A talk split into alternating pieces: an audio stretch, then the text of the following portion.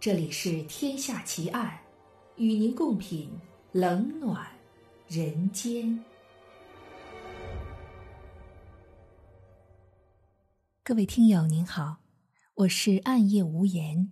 您现在收听到的是《天下奇案》，今天为您带来的案件是曼森家族邪教杀人奇案。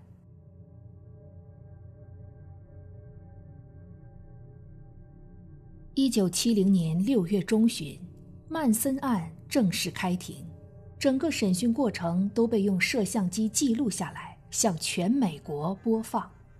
曼森显然把这当作是一个不可多得的传教机会，充分展示了他的表演天赋。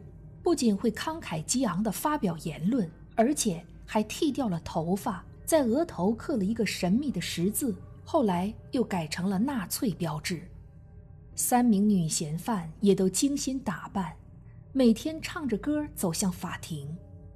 在法庭之外，曼森家族每天都会组织一批成员坐在门口声援曼森，而且亦步亦趋地跟着在额头刻上纳粹标志。多位控方证人都收到了死亡威胁，一个名叫芭芭拉·霍伊特的控方证人被灌下了致命剂量的迷幻药。经过送医抢救，才捡回一条命。控方的重要污点证人苏珊·阿金森也被威胁，不得不在法庭上翻供，声称一切都和曼森无关，宣称自己先前做的都是伪证。为了应对嚣张的曼森家族成员，庭审过程也颇有戏剧性。曼森一度认为主审法官查尔斯·奥德冒犯了他，突然跳出被告席扑向奥德，口中还叫道：“应该把你的脑袋切下来。”其余三名女被告见状，同时起立齐唱拉丁语赞美诗，法庭不得不暂时休庭，并为主审法官奥德增加了专门的警员进行贴身保护。重新开庭后。当法官奥德示意曼森的代理律师可以传唤辩方证人时，这位律师却说：“法官大人，我方没有证人出庭。”此言一出，在现场的所有人都瞪大了眼睛。一般被控如此严重的刑事罪名，辩方不可能没有一个证人。就在人们还没缓过神儿的时候，被告席上的三名女被告。苏珊·帕特丽夏·莱斯利同时站起来，争相表示要出庭作证。他们替曼森喊冤，声称一切都是他们所为，曼森根本不知情。紧接着，闹剧达到了高潮。曼森的代理律师罗纳德·休斯站起身来，对己方三名当事人自承罪过的做法向法庭提出了抗议。辩方律师抢了控方检察官的台词，这回不光法官，就连检察官巴格里奥西都傻了。辩方律师罗纳德·休斯还当众揭穿了曼森利用他人为自己做伪证，企图以此逃脱法律制裁的阴谋。休斯话音刚落，整个法庭就“嗡”的一声乱成一片。曼森怒目圆睁，死死地盯着罗纳德·休斯。当天的庭审只持续了不到二十分钟，就在一片混乱中草草结束。庭审结束后，罗纳德·休斯就因为仗义直言而神秘失踪了。直到案件结束，人们才找到他被夹在两块巨石之间的尸体。法庭又给曼森指派了律师。麦克斯韦尔为他辩护。麦克斯韦尔初出茅庐，缺乏经验，匆忙接手，辩护也不尽如人意，使曼森大为不满，以至于到后来，律师刚起身准备说话，曼森就会大声呵斥道：“你快坐下吧，你一张嘴只会把事情搞得更糟。”弄得人哭笑不得。一九七一年一月十五日。历时七个月的庭审结束。九天后，陪审团终于给出了一致意见，认定四名被告人谋杀罪、阴谋策划谋杀罪成立。同年三月二十九日，在审判日当天，陪审团宣布了对曼森等四名罪犯的刑罚判决，电以死刑。听到判决结果，帕特利夏·考文可高声回应道：“你们刚刚给自己判了死刑。”苏珊·阿金森也威胁道：“看好你们的家门，看好你们的孩子吧。”曼森在听完判决结果后，则一言不发，沉默以对。案件终审后，曼森案成为美国历史上审理时间最长的一宗案件，前后历时九个半月。这也是美国历史上的司法隔离十二名陪审团成员最长的一起诉讼，持续隔离了二百二十五天。它还是美国历史上最昂贵的诉讼。所有花费超过一百万美元，直到九十年代，这个记录才被辛普森案打破。好莱坞凶案尘埃落定后，曼森与曼森家族成为人们关注的对象。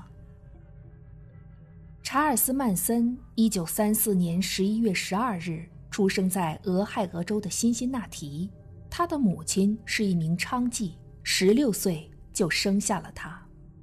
在曼森三岁时，他的母亲和舅舅因持械抢劫被捕入狱，他被姨妈收养，而姨父是一个心理变态者，常常以凌辱折磨曼森为乐。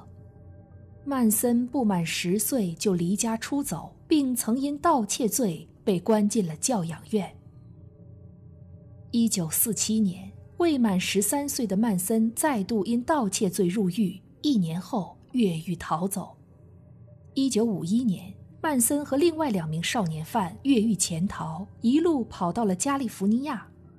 此后，他们一边靠抢劫、盗窃维持生计，一边四处流窜，直到半年后在犹他州被捕。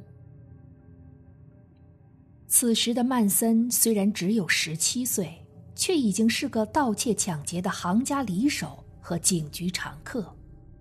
监狱里求生存，使曼森学会了揣测人心，并用意志力去操控对方。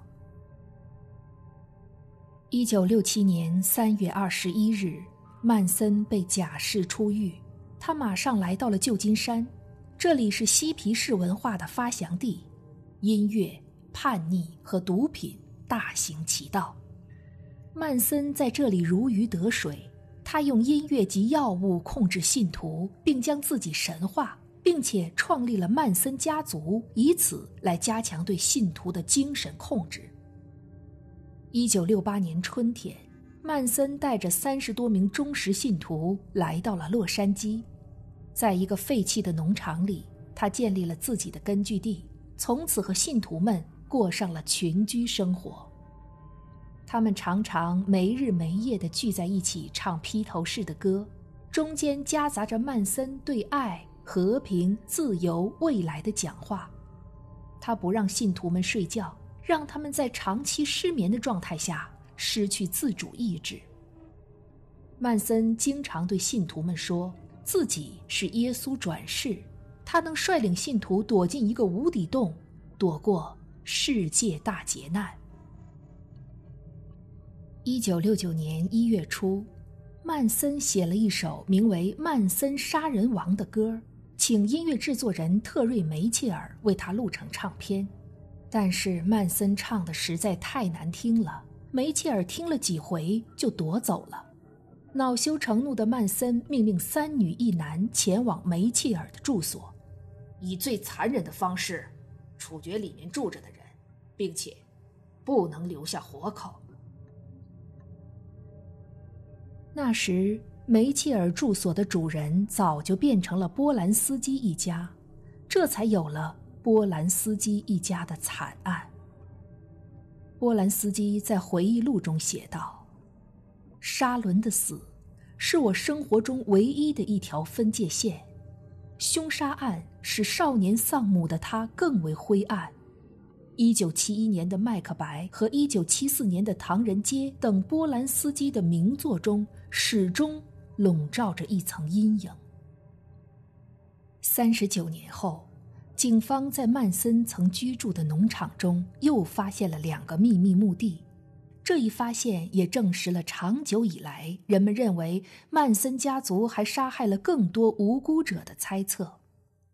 有目击者称。一些年轻人穿过沙漠，进入曼森位于加利福尼亚州的巴克农场后，就再也没有出来过。警方还援引曼森家族成员苏珊·阿金森的话说：“曼森家族曾在沙漠中杀过人，而至少有十一人的尸体一直未被发现。”不过，根据美国法律，控告对象已经入狱服刑后。执法机关不能再动用公共资金进行挖掘调查，因此此案也就不了了之。曼森案造成的影响依然余波未了。曼森是迄今为止美国历史上收信最多的监狱犯人，他平均每天会收到四封崇拜者寄来的信件。曼森家族的模式在日后不断被其他人复制，例如在盖亚纳集体自杀的人民圣殿教派的吉姆·琼斯牧师，美国德州瓦可大卫教派的大卫·科瑞许牧师，这些人和曼森的做法一样，发展建立起一种极为严密的组织，彻底地控制着教徒的身心。一九七二年。美国联邦法院废除了死刑，曼森等人自动改判为无期徒刑。二零零七年，七十三岁的曼森第十一次提出假释申请，也第十一次遭到拒绝。《滚石》杂志曾把曼森的照片登在了封面上，称他是世界上活着的最危险的人，而曼森家族连环杀人事件。也入选了美国《时代周刊》发布的全球二十世纪十大要案榜。二零一七年，查尔斯·曼森在监狱中因癌症去世，结束了他罪恶的一生。